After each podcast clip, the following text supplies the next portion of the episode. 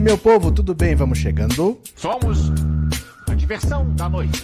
Quinta-feira, 3 de agosto de 2023. Vamos chegar aqui para conversar. Tá aqui pela primeira vez, se inscreve no canal. Se já é inscrito, mande um super chat, um super sticker, um pix, deixe seu like e vamos conversar.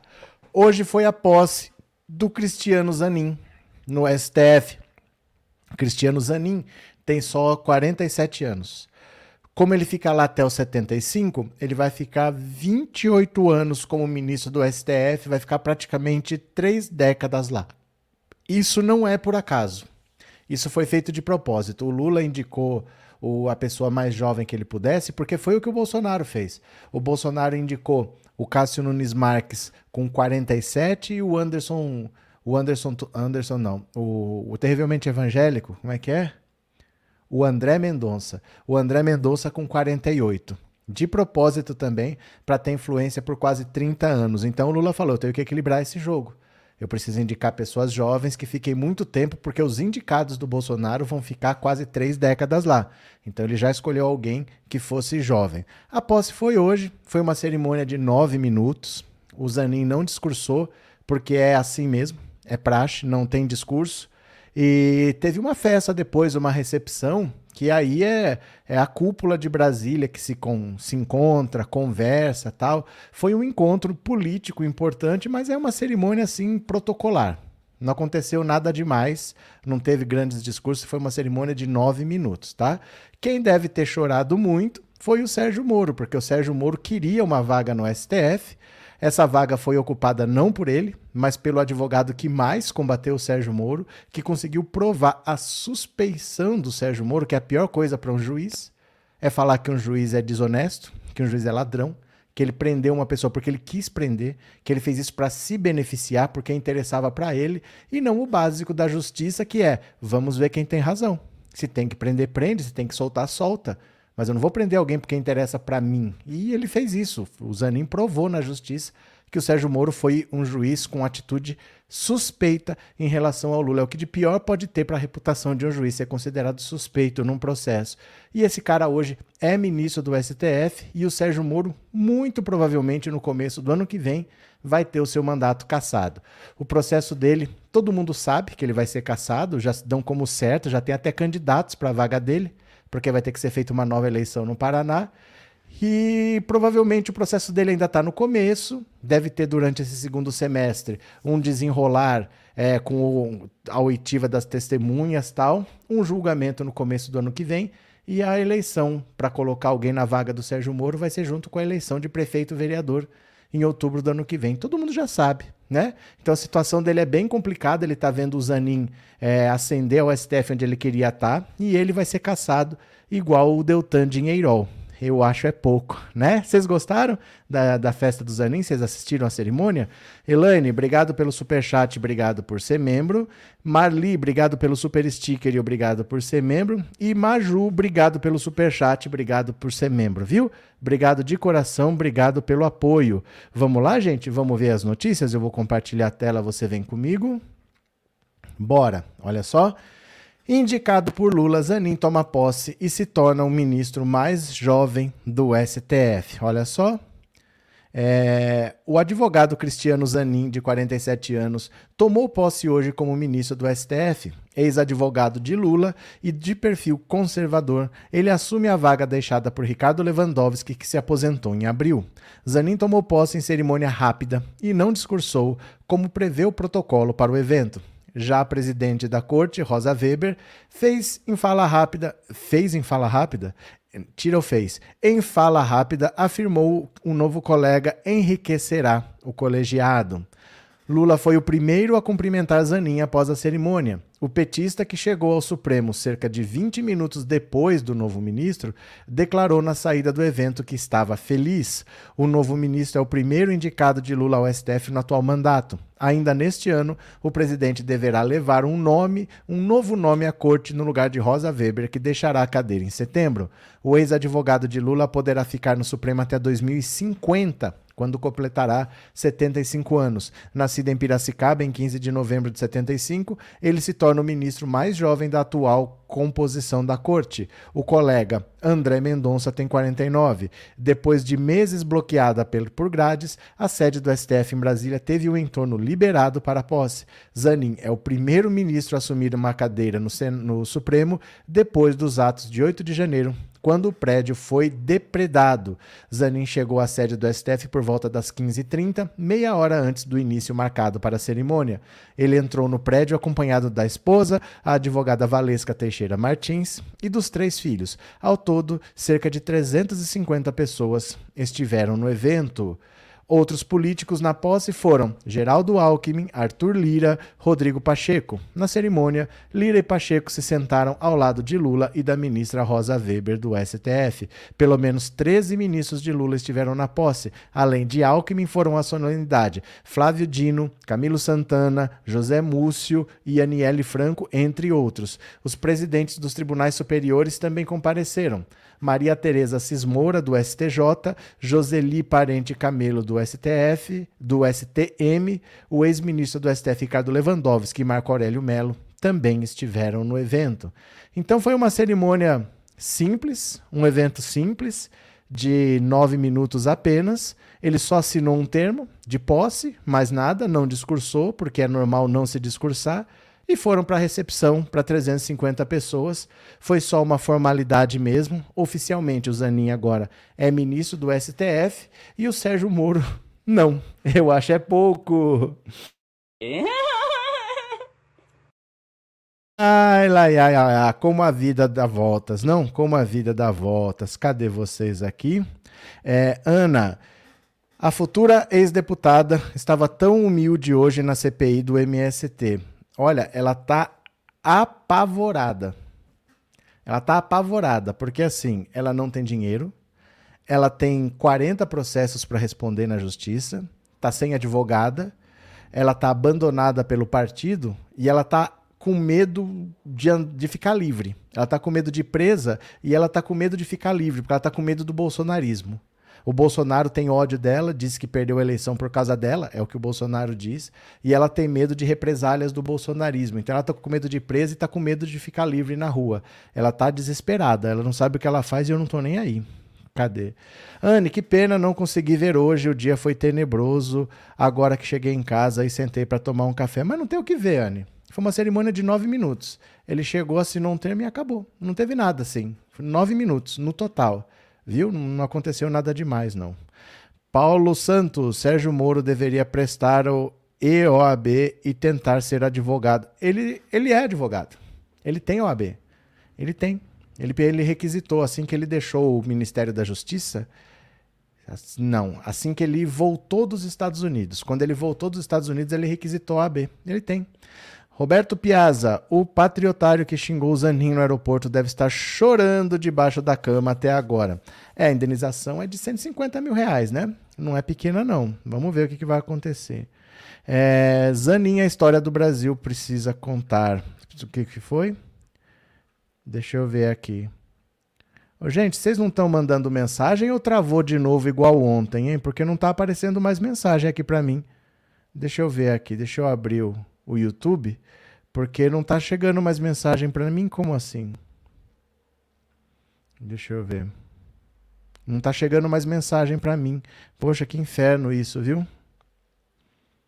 Deixa eu ver aqui. Tava normal até agora. Aqui. É, vocês estão mandando mensagem e não tá chegando para mim. Por que será? Chegou. Ah, começou a entrar alguma aqui. Começou a entrar alguma. Não sei, deu uma travada, parece que destravou. Sônia, a segunda pancada foi a convocação do hacker para a CPMI do 8 de janeiro. Moro nem vai pôr as caras lá. Ó, tá, tá voltando. Parece que voltou a subir mensagem aqui. Mas, Sônia, deixa eu falar uma coisa. O, o hacker, ele não vai falar tudo. Ele não vai falar tudo porque ele está negociando uma delação premiada. Então, o principal, ele não vai falar. Mas com certeza alguma coisa ele fala, porque ele não vai deixar de responder perguntas. Ele não vai é falar o, o, o que a gente quer saber. Porque isso aí vale ouro, vale a vida dele, vale vantagens para ele. Então ele vai lá, ele vai responder. Alguma coisa ele vai falar, Vai ter novidade na CPI, pode ter certeza, mas tudo, tudo ele não vai falar, porque ele está negociando uma delação premiada, viu? Cadê? É, Barbie Noia, estou lançando a Barbie Zambelli, que vem com um Ken negro e uma arminha. Cadê que mais? João Batista, eu atualizei e destravou as mensagens, mas é que eu não estou no YouTube. Uma coisa é o YouTube. Essa plataforma aqui que eu uso, deixa eu mostrar para vocês, ó. Você está vendo? Ela se chama StreamYard. É aqui que eu clico e a mensagem aparece na tela para vocês. É o StreamYard. Tá vendo esse patinho aqui no canto? O YouTube aqui, ó, não adianta eu clicar na mensagem, ela não aparece na tela. Entendeu? Então, se o YouTube está travado ou não, é, é para mim é outra coisa que eu preciso que não trave é essa plataforma aqui. Parece que destravou. Vamos ver, vamos ver. Tânia, Parabéns para o ministro Zanin. Chora Moro, eu acho é pouco. Eu acho muito pouco também. Bora para mais uma aqui, ó. Saiba qual é o primeiro caso sobre o qual Zanin irá se debruçar após tomar posse no STF. Aqui é outra pancada na cabeça do Moro. Dá uma olhada aqui, ó. É outra no Moro. O primeiro julgamento no plenário do STF, do qual Zanin participará como ministro, será o da ação que questiona a criação do juiz de garantias. Como seu antecessor Ricardo Lewandowski não votou nesse caso, é provável que ele já possa se manifestar sobre o tema. Indicado pelo presidente Lula em maio, Zanin toma posse como ministro da Corte hoje. Tomou posse. O julgamento sobre o juiz de garantias começou em junho e até o momento apenas o relator, o Fux, votou. Após pedido de vista do ministro Dias Toffoli, a análise será retomada na próxima quarta-feira. Em seu voto, Fux propôs tornar opcional a adoção do juiz de garantias. A implementação do modelo ficaria a critério do Poder Judiciário de cada estado. O juiz de garantias seria um magistrado que cuidaria da instrução do processo, como a supervisão de investigações e a decretação de medidas cautelares. Nesse modelo, outro juiz ficaria responsável pelo julgamento, analisando se o réu é ou não culpado. O mecanismo foi criado em 2019, mas foi suspenso por Fux em janeiro de 2020. Embora não tenha sido questionado a respeito do tema durante a sabatina no Senado, em junho, Janin já defendeu a implementação do juiz de garantias em um artigo publicado no site Consultor Jurídico.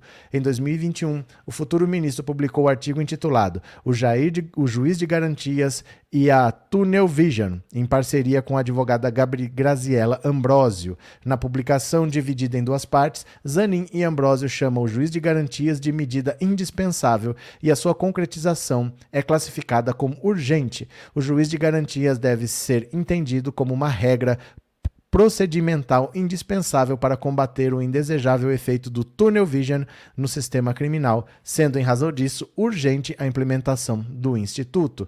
Isso aqui, gente, o juiz de garantias foi criado por causa do Sérgio Moro. Quando o Sérgio Moro mandou o pacote anticrime para a Câmara, isso foi em 2019 ainda, no primeiro ano do governo Jair Bolsonaro, ele fez várias sugestões, alterações lá, mandou o pacote anticrime rejeitaram tudo que o Sérgio Moro sugeriu, mas incluíram na proposta o juiz de garantias, que é exatamente para combater o Sérgio Moro. Porque o que acontece hoje? Vamos dizer que eu tenha um caso na justiça. O juiz vai decretar quebra de sigilo bancário, vai decretar busca e apreensão, ele participa da investigação. Porque várias dessas medidas precisam de autorização judicial. O juiz tem que autorizar. Então, como é que depois ele julga se ele participou da investigação. Ele não é uma pessoa isenta. Ele já sabe o que tem lá. Então ele vai para o julgamento, o cara pode falar o que ele quiser, que na cabeça dele ele já tomou uma decisão. Então o juiz de garantias seria assim: são dois juízes.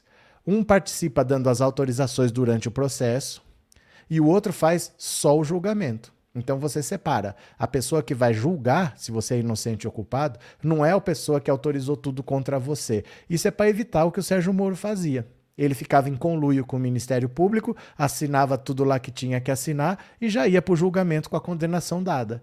Agora, por exemplo, um Sérgio Moro da vida ou vai julgar, e aí ele não participa de todo o processo que leva a pessoa até o julgamento, ou ele participa do processo, mas ele não dá a decisão. Quebra a, a chantagem que ele tinha na mão de poder fazer o que ele quisesse com as pessoas. E vai ser esse o primeiro julgamento que o Zanin vai participar. O Sérgio Moro sabe que isso foi feito para evitar futuros Sérgios Moro, né? Cadê? É, Valdinei, de verdade você está certa, mas ele tem que ir para cadeia, essa oportunista nojenta. O que, que aconteceu? É, Tânia, coloca o marreco do Moro, adoro. Não tem, não tem mais, não tem.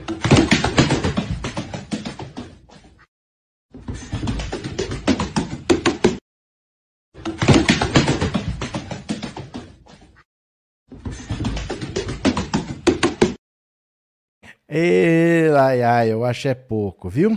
Cadê? Sônia, eu fui presenteada e fico feliz por estar matando o cachorro a grito. Ah, quem que foi? Regina. A Regina, obrigado, Regina. A Regina foi uma pessoa generosa. Ela comprou cinco assinaturas do canal e deu de presente. Aí o que, que ela faz? Ela paga. E o YouTube que sorteia. Não é ela quem escolhe, não sou eu quem escolhe. É um sorteio do YouTube. Então, cinco pessoas vão se tornar membros do canal por um mês, tá? Porque a Regina foi generosa. Obrigado, Regina, pela generosidade. Obrigado, Arlete, por avisar que mais? Joséildo Moro se achava o cara que ia ser aplaudido no Brasil. Hoje é um boboca nas audiências, humilhava o Zanin. Pronto. Bora para mais uma, bora para mais uma. Opa, deixa eu compartilhar aqui de novo. Bora, bora, bora. Olha só. Tarcísio, achando que todo mundo é idiota, em aceno a Lula, manda representantes à posse de Zanin. Quer dizer, ele acha que a gente é idiota. A gente não sabe que, que ele, quem é ele, não, né? Ó, em um aceno do governador Tarcísio de Freitas ao governo Lula, dois integrantes de seu governo participaram da posse do ministro Cristiano Zanin no STF. Estiveram no, no evento o chefe do escritório do governo de São Paulo em Brasília, Vicente Santini, e o secretário de Justiça e Cidadania, Fábio Prieto, que foi o representante oficial do governador na, na, solenidade. Por tradição, o governador do estado do novo ministro, no caso Tarcísio, costuma estar presente à posse. Por causa da operação policial no Guarujá, no entanto, ele não viajou a Brasília porque ele não quer se expor, né? Ele não quer explicar o que aconteceu ali. A primeira fileira de ministros foi destinada a alguns dos ministros mais poderosos da esplanada, como Rui Costa, Fernando Haddad, que ficou apenas alguns minutos na cerimônia. Os ministros Esther Dueck e Luiz Marinho chegaram pouco antes de o presidente do STF, Rosa Weber, empossar o novo ministro. A presidente do PT, Gleisi Hoffmann, se atrasou e só chegou depois da posse. Olha, o Tarcísio, deixa eu explicar uma coisa para vocês. Talvez a polícia de São Paulo tenha agora ficado claro que é a pior polícia do Brasil. Porque essa operação no Guarujá, não sei se vocês acompanharam, um, um bandido matou um PM. Aí a PM foi fazer vingancinha. Invadiu lá uma comunidade no Guarujá, prenderam 32 suspeitos. Gente, se você acha, ó, tem um criminoso. Se você prende três pessoas e você não sabe qual é, é um desses aqui, ó. Eu não sei qual. Você tem três suspeitos, é uma coisa. Mas você tem 32 pessoas. 16 pessoas foram mortas. 32 mais 16 são 48. Dessas quase 50 pessoas, nenhuma delas tinha envolvimento com crime. Nenhuma delas. Nenhuma delas tinha envolvimento com crime. Porque uh, o bandido se entregou. O bandido se entregou. O assassino se entregou. A polícia não pegou. Pegou 50 pessoas, 32 suspeitos, 16 ela matou e nenhuma dessas pessoas tem envolvimento com crime. O Tarcísio disse que a operação foi um sucesso. Como é que a operação foi um sucesso se eles só pegaram o cara porque o cara se entregou? Vocês entendem isso? Que ele matou 16 pessoas, que ele pegou 32 pessoas como suspeito e essas pessoas não tinham envolvimento porque o bandido se entregou e ele disse que a operação foi um sucesso, por isso que ele não foi. Ele tinha que estar tá lá porque é uma tradição de que se ele é de Zanin é de São Paulo, o governador do estado vai lá para prestigiar. Era uma obrigação protocolar. Ele mandou um representante, porque como é que ele explica um negócio desse? Que ele pega 50 pessoas lá, mas nenhuma tinha envolvimento. E ele só tá com o cara preso porque o cara se entregou. A polícia não conseguiu fazer nada de que prestasse, na verdade. É uma vergonha isso, é uma vergonha, né? Cadê que mais? É, a Delmária, o governador de São Paulo é tão incompetente que conseguiu piorar o que já era ruim. Eu acho que ele nem sabe o que é bom o que é ruim. Eu acho que ele é um turista que está lá na, no governo do estado e ele nem sabe. Ele, ó, ele tá fazendo igual o Witzel. Lembra o Witzel comemorando, falando que tem que dar tiro na cabecinha? Então, daqui a pouco ele tá nessa também. Ele tá se iludindo, tá todo mundo contra ele. Ele tá achando que ele tá abafando. Gente, foi uma vergonha. 32 suspeitos. Suspeitos de quê? Nenhum deles tinha envolvimento. Por que, que a pessoa é suspeita? Prendeu 32 pessoas, matou 16. Nenhuma tinha envolvimento, porque o cara se entregou depois, né? Cadê? Meu Deus, um sucesso com vidas perdidas. Que sucesso! O cara se entregou. Eles não prenderam. Eles não conseguiram prender, né? Cadê? É, Roseli, isso, né, dá vergonha de ser gente. Quantas mães estão chorando seus filhos? Impressionante. E não prendeu ninguém. Ele não prendeu ninguém, não. Prendeu 32 pessoas. Suspeito, suspeito de quê? Se o assassino se entregou depois, né? Cadê? É, Anne, esse caso foi horrível mesmo, terrível também perceber que estamos cercados por gente má e perversa. Meu primo PM dizendo que tudo bem, já que era bandido que a polícia matou. Pena de morte, então. Mas não era bandido. Porque o bandido se entregou. O bandido se entregou. Não era bandido, né? É, ainda vão votar seguindo líderes religiosos? Quem, Fernando? Quem? Muita gente vai, né? Guilherme, Tarcísio, chancelador da chacina no Guarujá, que tem um copiador no estado, no Rio de Janeiro. Ele vai seguir o caminho do Witzel, se ele não bobear. Porque o Witzel começou desse jeito e durou dois anos e meio só. Bora para mais uma, bora para mais uma. CPI dos atos golpistas aprova a convocação do hacker preso pela PF e de militar que integrou a equipe de Mauro Cid. Ó, o pessoal estava desesperado hoje, os governistas, desse cara chegar lá e largar o doce, falar tudo. Vocês já repararam nessa foto que parece o Drauzio Varela aqui atrás? Toda hora que eu vejo, eu falo, olha o que o Drauzio Varela está fazendo aqui. Claro que não é, né? A CPI dos atos golpistas do Congresso Nacional aprovou nesta quinta-feira as convocações do hacker Walter Delgatti e também de Luiz Marcos dos Reis, sargento do Exército, ex-integrante da equipe de Mauro Cid, que foi ajudante de ordens de Bolsonaro. A CPI também aprovou outras três convocações. Cíntia Queiroz de Castro, coronel da PM do DF, Marcela da Silva Moraes Pinto, cabo da PM, Adriano Machado, fotojornalista da agência Reuters. A reunião dessa quinta-feira da CPI estava marcada para começar às nove. Entretanto, sem acordo, a votação das convocações só ocorreu às 12h39. Parlamentares da base governista não concordavam com a convocação de Adriano Machado, fotógrafo que a trabalho esteve no Palácio do Planalto no dia 8 de janeiro e registrou imagens de vandalismo. Para os governistas, a convocação não poderia ocorrer, uma vez que o profissional estava trabalhando na cobertura dos atos e o sigilo da atividade jornalística está previsto na Constituição. Preso nessa quarta-feira pela Polícia Federal por suspeita de fraude em sistema de órgãos públicos, Delgatti ficou conhecido no episódio da Vaza Jato, em que foram vazadas mensagens trocadas entre o então juiz Sérgio Moro, atualmente senador, e o então procurador Deltan Dinheirol, ex-deputado.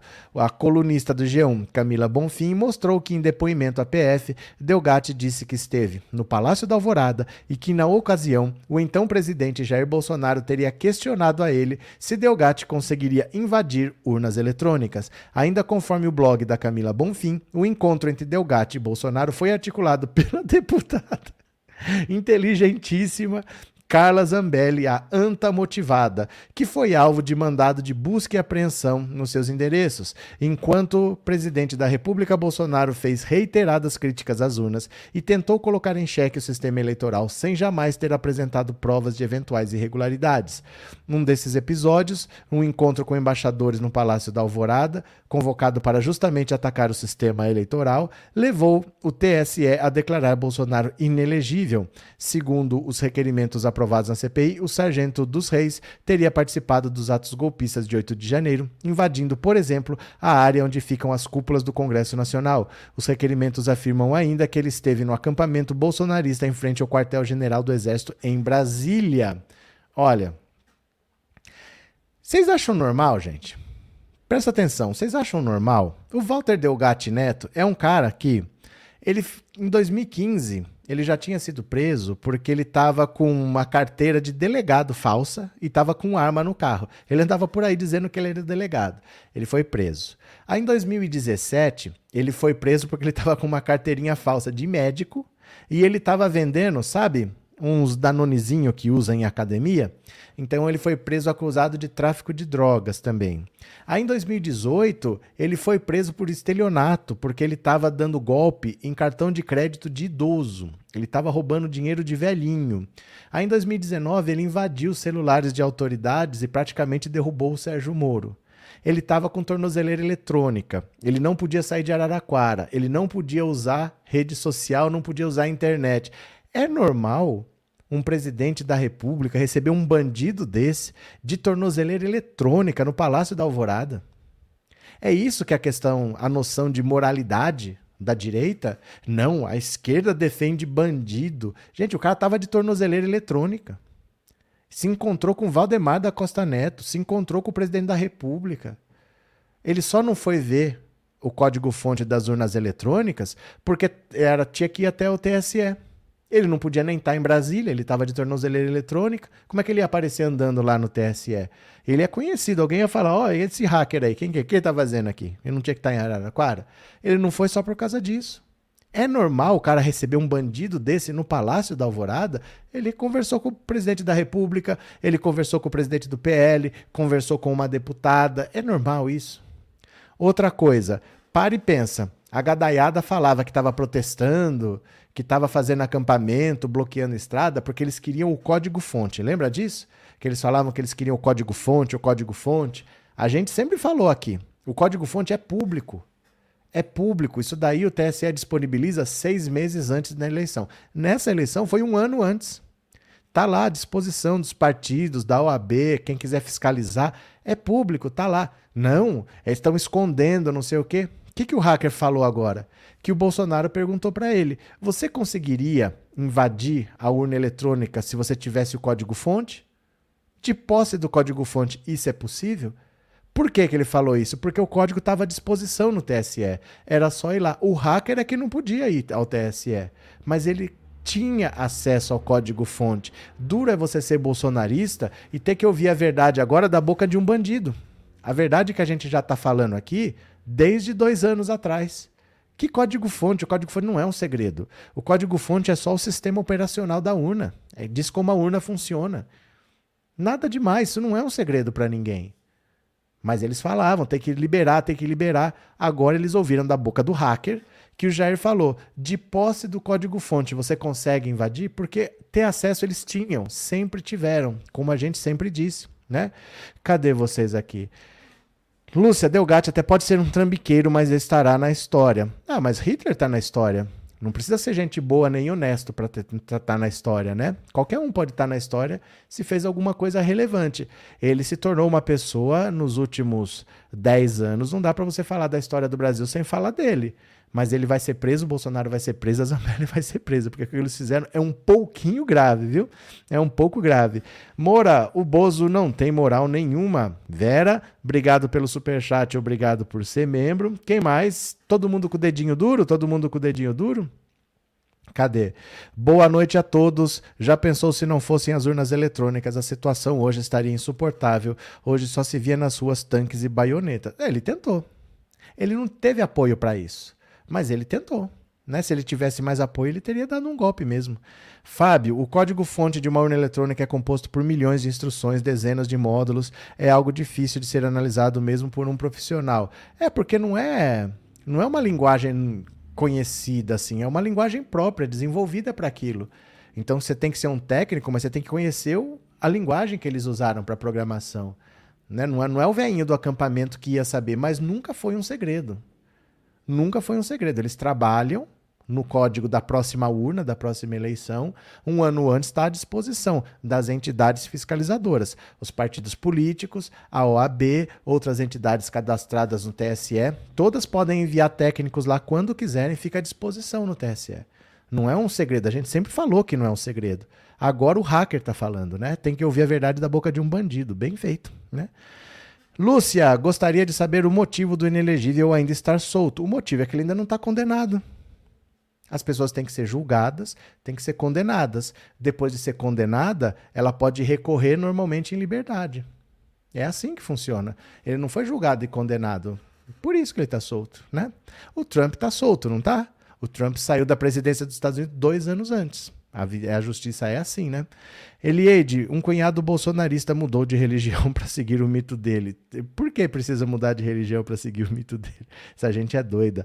Travassos Neto, seu programa é muito esclarecedor. Deus te abençoe. Abraço, meu caro. Você deu seu like, pelo menos? Você deu seu like? Grande abraço, viu?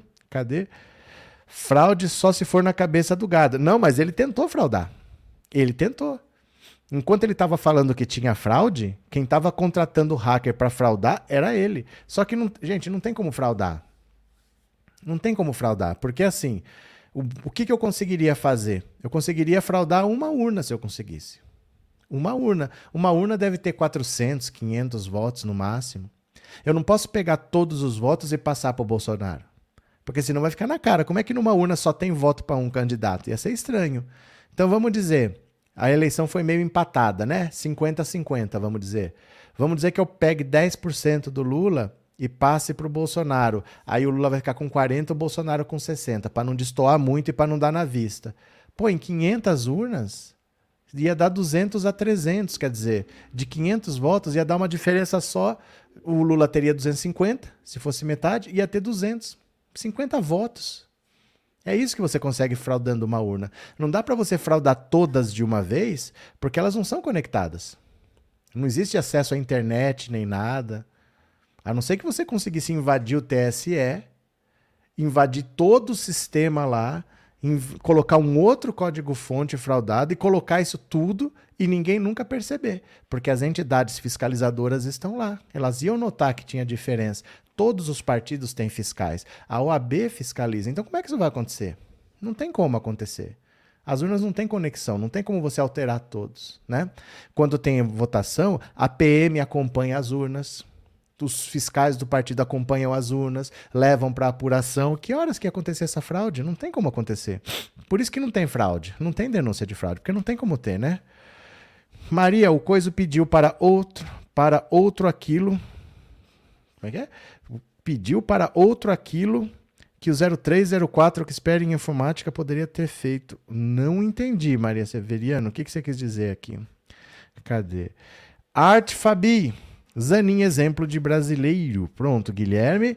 Não esquecermos que inelegível já é uma condenação e outras estão a caminho. É verdade, é uma condenação eleitoral.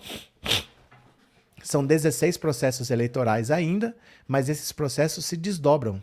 Se desdobram na área civil, talvez ele tome uma multa e tenha que reembolsar o gasto que ele teve lá, reembolsar o gasto da reunião e multa, e tem a esfera criminal, porque ele pode ter cometido crime também. Não só eleitoral, mas crime comum. E aí ele pode ter um processo é, criminal também para responder. Mas tem mais 15 processos eleitorais, tem mais sete inquéritos no STF, é que tudo vai levar um tempinho. Né? Para o pro processo andar leva um tempo. É, Raquel, obrigado pelo superchat, obrigado por ser membro, viu? Muito obrigado, valeu. Bora para mais uma, bora para mais uma. Opa, Campos Neto fez o L, até que enfim o Campos Neto fez o L. Mas ele teria feito o L se não fosse pressão? Se não fosse pancada atrás de pancada? Se não tivesse todo mundo falando que ele estava errado? Olha só.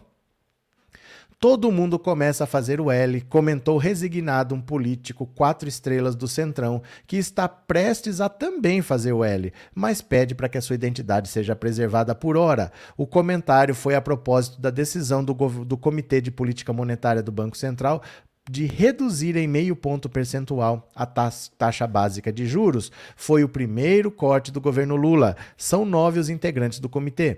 Quatro votaram pelo corte de meio ponto, 4 pelo corte de 0,25. E o Roberto Campos Neto desempatou para meio. Olha, olha, isso aqui deve ter sofrido, ele deve ter chorado, ele deve ter sangrado por dentro. Ele teria feito L se não tivesse apanhado tanto de Lula e do PT desde janeiro, até chamado de bolsonarista, golpista, inimigo do Brasil, ele foi. Seu mandato só termina em dezembro de 2024. Quem o sucederá já foi escolhido por Lula, o economista Gabriel Galípolo, diretor de política monetária, que fez o L há mais tempo. Olha, sem dúvida, a pressão deu resultado e ele não teria cedido sem a pressão. Por ele, ele largava lá nos 13,75 e dane-se. ele está baixando porque todo mundo está a favor de baixar. Os empresários, todo mundo que precisa trabalhar, não consegue trabalhar com uma taxa de juros tão alta. Com um juro desse alto, vale mais a pena você deixar o seu dinheiro no banco rendendo, que vai render muito, do que você botar para produzir, porque se você bota para produzir, você tem o risco de perder. Você nunca sabe se vai dar certo. Às vezes o seu concorrente é melhor do que você. Então você pode perder, você corre riscos. E se você investe, você não tem risco, você já sabe quanto você vai ganhar. Então um, juro muito alto desse desestimula quem quer investir em produção, porque vale mais a pena esquecer, simplesmente esquecer o dinheiro lá no banco, né? É, Raquel, obrigado pelo super chat, obrigado por ser membro, viu, Raquel? Muito obrigado. Cadê? Pompilho, os bolsonaristas vão passar vergonha no dia 7 de setembro. Ó, falta um mês, hein? Guilherme, Campos Neto viu que as coisas estavam ficando feias pro lado dele. Dia 12 agora é meu aniversário, hein? Sem ser esse sábado aqui. O outro, porque já é dia 3. Da, depois de amanhã é sábado, dia 5. Uma semana, dia 12, é o meu aniversário. Quem não estiver aqui será duramente repreendido, vai ser bloqueado, vai ser vai queimar no mármore do inferno se você não estiver aqui no sábado, dia 12. Olha, é, Paulo, na verdade a redução menos de um ponto continua sendo uma afronta ao governo Lula. É, mas assim, era esperado isso mesmo. O Haddad falava em meio ponto, porque apesar de ser necessário mais, dificilmente seria mais. Dificilmente. O Banco Central é assim. Quando tem uma necessidade, eu lembro do governo Fernando Henrique. De um dia para o outro, ele disse que precisava dar um choque, subiu três pontos, de um dia para o outro. Aí na hora que começou a baixar, foi baixando aos pouquinhos. Falei, mas por que, que ele precisou aumentar? Ele deu um choque de três? Passou aquele tumulto, que era um tumulto externo qualquer. Por que, que agora não tira o choque? E volta para a mesma taxa de juros? Não, eles vão reduzindo aos poucos. Então, é meio esperado que seja assim, né? Vamos ver até o fim do ano onde chega. Mas não espere cortes maiores do que esse, não, porque nem o próprio Haddad espera. Anne, eu vou ao desfile de 7 de setembro vestida a caráter. Cansei de ter medo dessa escória. Pronto, né? Rogério, tem um canal no YouTube aí chamado Tribuna que só você vendo o que eles falam do PT e os comentários os mais hipócritas possíveis. E você acha que eu vou ver? Eu não vou ver. Sabe o que você tem que entender, Rogério? É que Deus deu uma cabeça para cada um e uma boca para cada uma. A gente não manda na cabeça dos outros nem na boca dos outros. Tem que ignorar. Tem que ignorar. Se cometer crime, a gente denuncia. Mas se ele não gosta, se ele xinga, se ele fala absurdo, enquanto não for crime, a gente tem que ignorar. Porque é assim mesmo. Democracia é assim. Vai ter gente que vai gostar e vai ter gente que não vai gostar. E não tem acordo. É pelo fato de não ter um acordo que tem eleição. Se tivesse acordo, não precisava ter eleição. Se a gente conseguisse conversar e falar assim, gente, o que, é melhor? É melhor continuar com o Bolsonaro ou é melhor ir para o Lula? Ah, não, vamos todo mundo mudar para o Lula. Não precisava de eleição, porque todo mundo concordava. Mas as pessoas não concordam, elas pensam diferente mesmo. Então tem que acostumar. Democracia é assim. Não tem problema a pessoa pensar diferente, desde que não cometa crime. Se eles não gostam do Lula, tem gente que nunca gostou, não gosta e não vai gostar.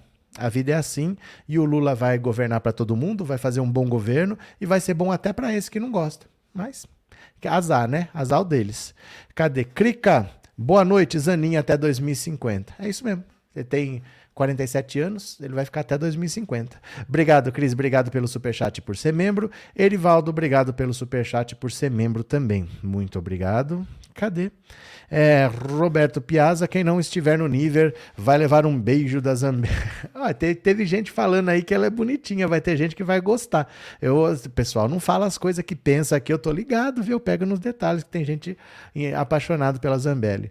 Celiomar, não deveria ter desfile militar no 7 de setembro, melhor um desfile do povo paisana, aqueles que com seus impostos pagam o salário dos fardados. Eu não sei para que tem desfile militar mesmo. E eu acho brega. Na ditadura era uma imposição, né? tinha que ter e a televisão transmitia. A Rede Globo passava de manhã, desfile militar, você ficava vendo aqueles tanques passar. Gente, uns fumacê velho. Pra que, que vai fazer desfile daqueles fumacê velho, né? Anne, eu só faço anos em novembro. Ah, meus 40 anos chegando. Ó, sabe o que é pior? Eu vou falar uma coisa aqui. Não é com você não, tá, Anne? Não é não. Mas vocês já repararam? Vocês já repararam que a panela velha é que a comida boa fala de uma mulher de 30 anos. Vocês já repararam nessa música? Que ele fala, não interessa se ela é coroa, panela. Ele fala de uma mulher de 30 anos. Ela é madura, já tem mais de 30 anos, mas para mim o que importa é a pessoa. Não interessa se ela é coro. Gente, é uma mulher de 30 anos. Panela velha que faz comida boa. É uma mulher de 30 anos. Vocês já pararam para pensar nisso? É, Renova Car, sai, mano. Quem disse que a Zambelli é bonita? Aposto que tá naqueles dias de desespero. Alguém que falou aí, acho que foi ontem até que alguém falou. É, Rodrigo, eu acabo de rir na Globo News um fazendeiro planejando matar o Lula. Como é que é? Acabou de dar na Globo News? Daqui a pouco eu vou ver, porque eu tô aqui, eu não vi. Depois eu vejo no intervalo. Se tiver notícia, na próxima live a gente vê, viu? Deixa eu ver se tem aqui no, no G1 alguma coisa. Ó.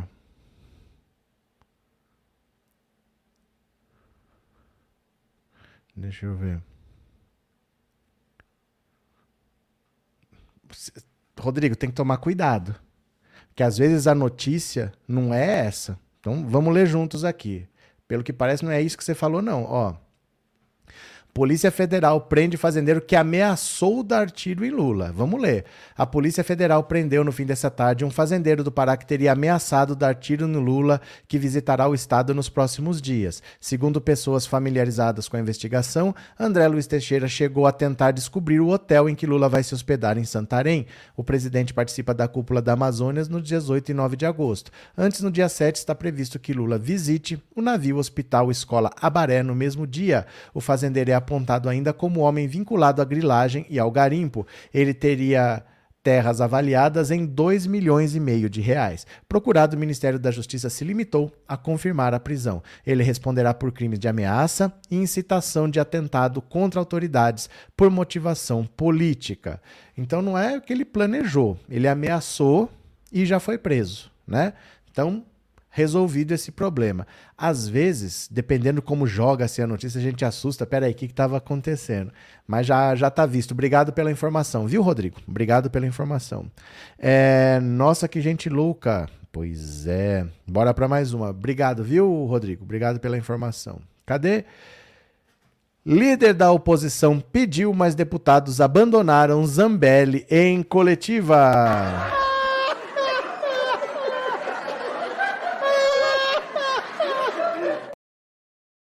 A liderança da oposição na Câmara bem que tentou, mas os colegas de Carla Zambelli decidiram não encampar a sua defesa nessa quarta-feira. Zambelli foi alvo da Polícia Federal por seu envolvimento na trama golpista do hacker Walter Delgatti.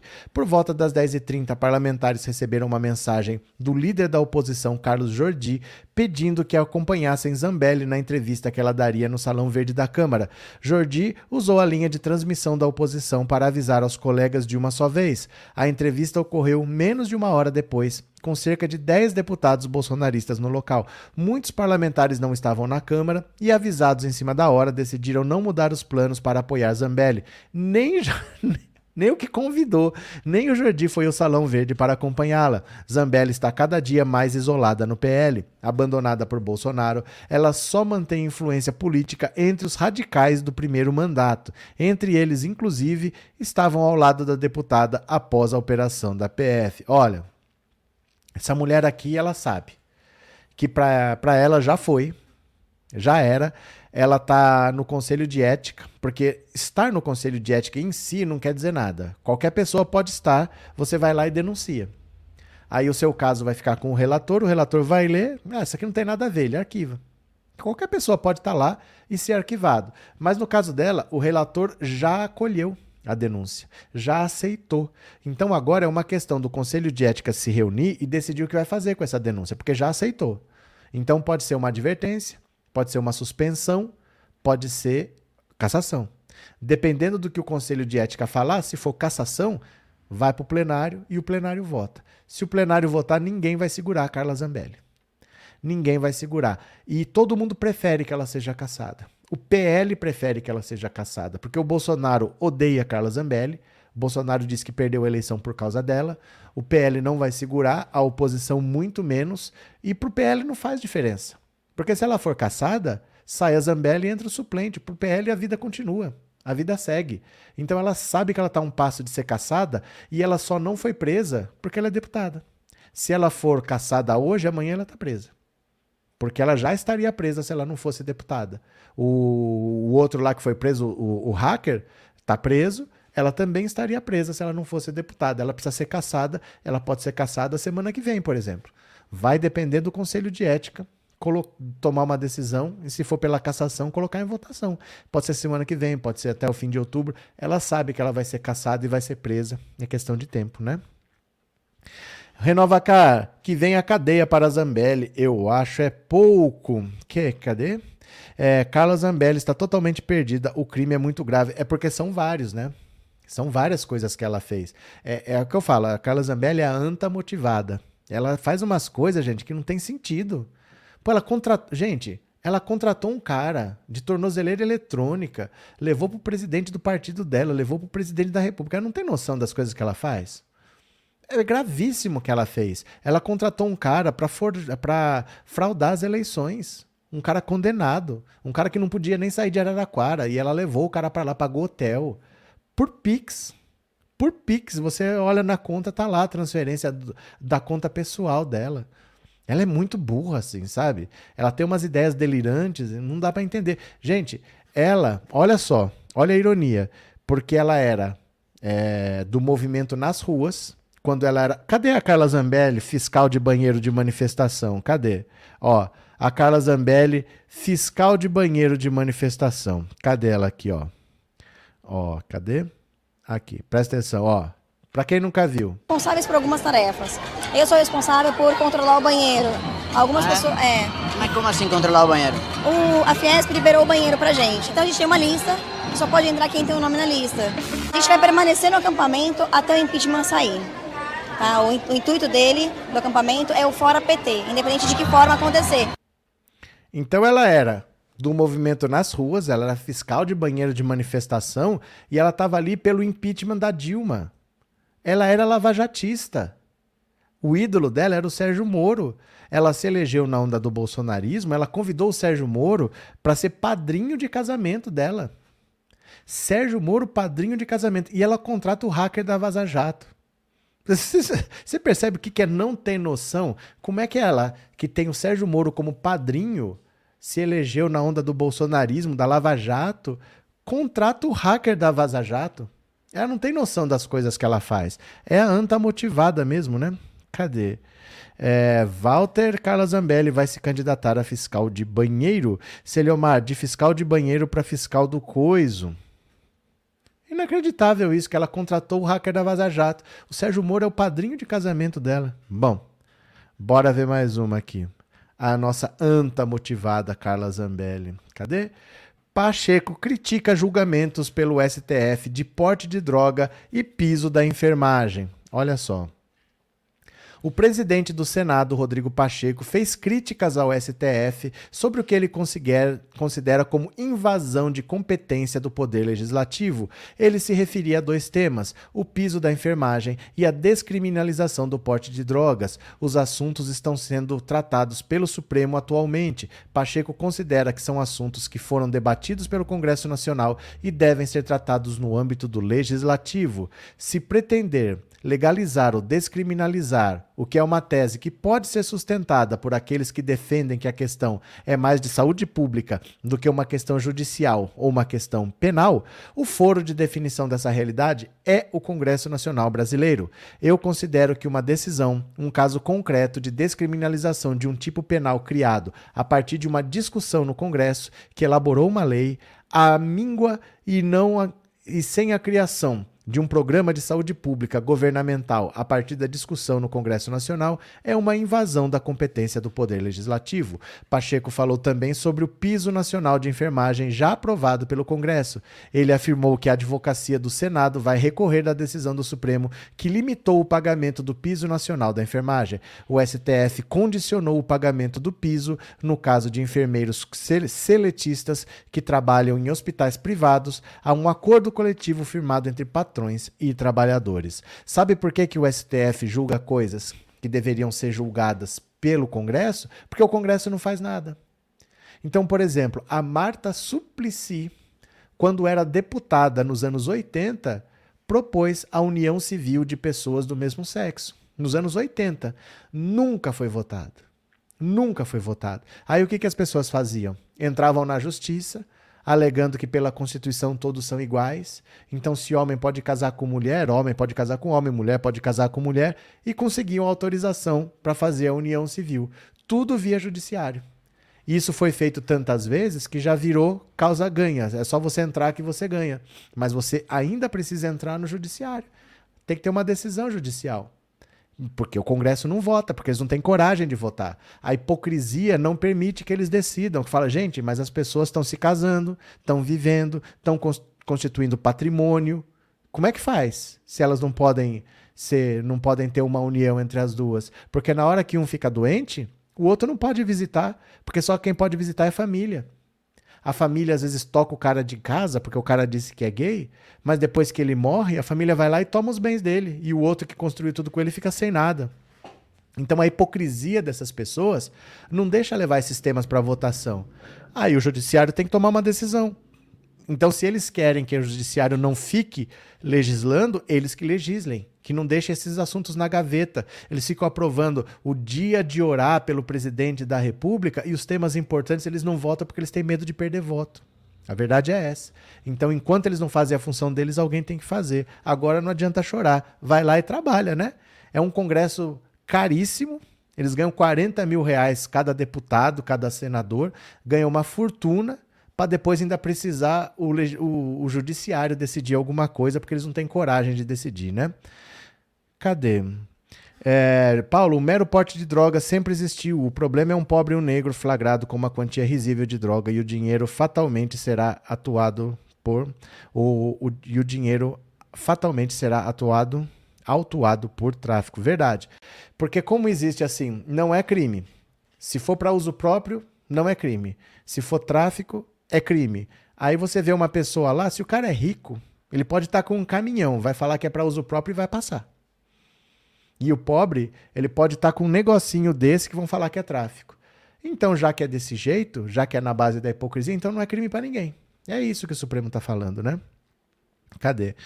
Alvari Zambelli tinha a voz igual a do Marreco do Moro na entrevista do banheiro. Não, é porque está acelerado. Está acelerado, por isso que está tá mais fina um pouco, mais esganiçada. Porque você tem que alterar o vídeo, porque senão dá problema de direito autoral. Então a imagem está modificada, a velocidade está acelerada, entendeu? Lúcia, é, boa noite. O ministro não liberou drogas, não votou para não permitir que pobres e pretos fossem presos. É, o povo fica falando que não sabe, né? Bruno, não dá para ironizar que a deputada Carla era fiscal de banheiro ou espanholo respeito ao passado dela. Não estou ironizando, estou falando fatos. Ela era fiscal de banheiro de manifestação. Roseli, a cadeia e a pena de morte no Brasil existem, mas para pretos e pobres. Sandra, obrigado pelo super sticker e obrigado por ser membro. Cadê? É, Raquel, obrigado pelo super sticker e por ser membro. Eduardo Cunha, qual é o prazo do Dino? Se esgotou? É o prazo do Dino? Que prazo do Dino? Que prazo do Dino? Ah, aquelas 48 horas para ele entregar as imagens? Ele não tem prazo. Ele não pode entregar as imagens, não é ele que entrega, não é ele que decide.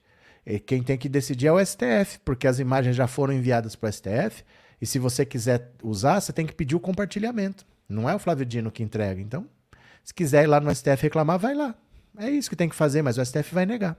Eu não sei se o prazo passou ou não, mas não estou nem pensando nisso, porque o Flávio Dino não tem essa prerrogativa de entregar essas imagens mais. Erivaldo, obrigado pelo superchat, obrigado por ser membro. Cadê? É... Usher, eu acho que erra. Confusão é porque os usuários que estão no Senado e seus filhinhos deixarão de ser privilegiados. Ficar encarcerando preto cobre eles. Como assim, Usher? Cadê? Dalto, ele já pediu autorização ao Xandão, que vai negar. Que vai negar. Isso daí é certeza, já negou uma vez. A CPMI já pediu o acesso a essas imagens, o STF já negou. Aí eles foram pedir para o Flávio Dino. Ah, então eu vou exigir no STF. Vai, mas já foi negado, né? É, falaram que o STF já entregou as imagens. Não, não entregou, negou. Já negou as imagens. Já negou. Eles não estariam pedindo se já tinha entregue. Já negou. E aí eles foram pedir pro Flávio Dino, então, para ver se o Flávio Dino entrega, porque o, STF já negou. Não vai adiantar nada. A justiça social do Brasil é arcaica demais, verdade. Pronto, cadê Sandra? O helicóptero de Perrelas com quase meia tonelada de pasta base. Isso não aconteceu, eu não vi. Gente, eu vou parando por aqui, mas eu volto às 21 horas, viu? Às 21 horas eu vou falar de uma mensagem que acharam no celular da Carla Zambelli, porque ela foi, ela sofreu busca e apreensão ontem, então com o celular dela. Acharam uma mensagem dela pro Bolsonaro do começo do ano bastante comprometedora, mas que explica muita coisa.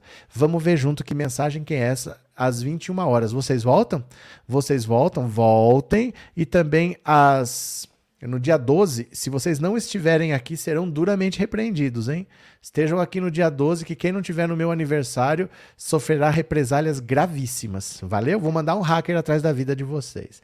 Até às 21, meu povo. A live vai aparecer na tela, você clica, viu? Ativa a, a, o lembrete. Beijo, beijo, beijo, beijo, beijo, beijo, beijo.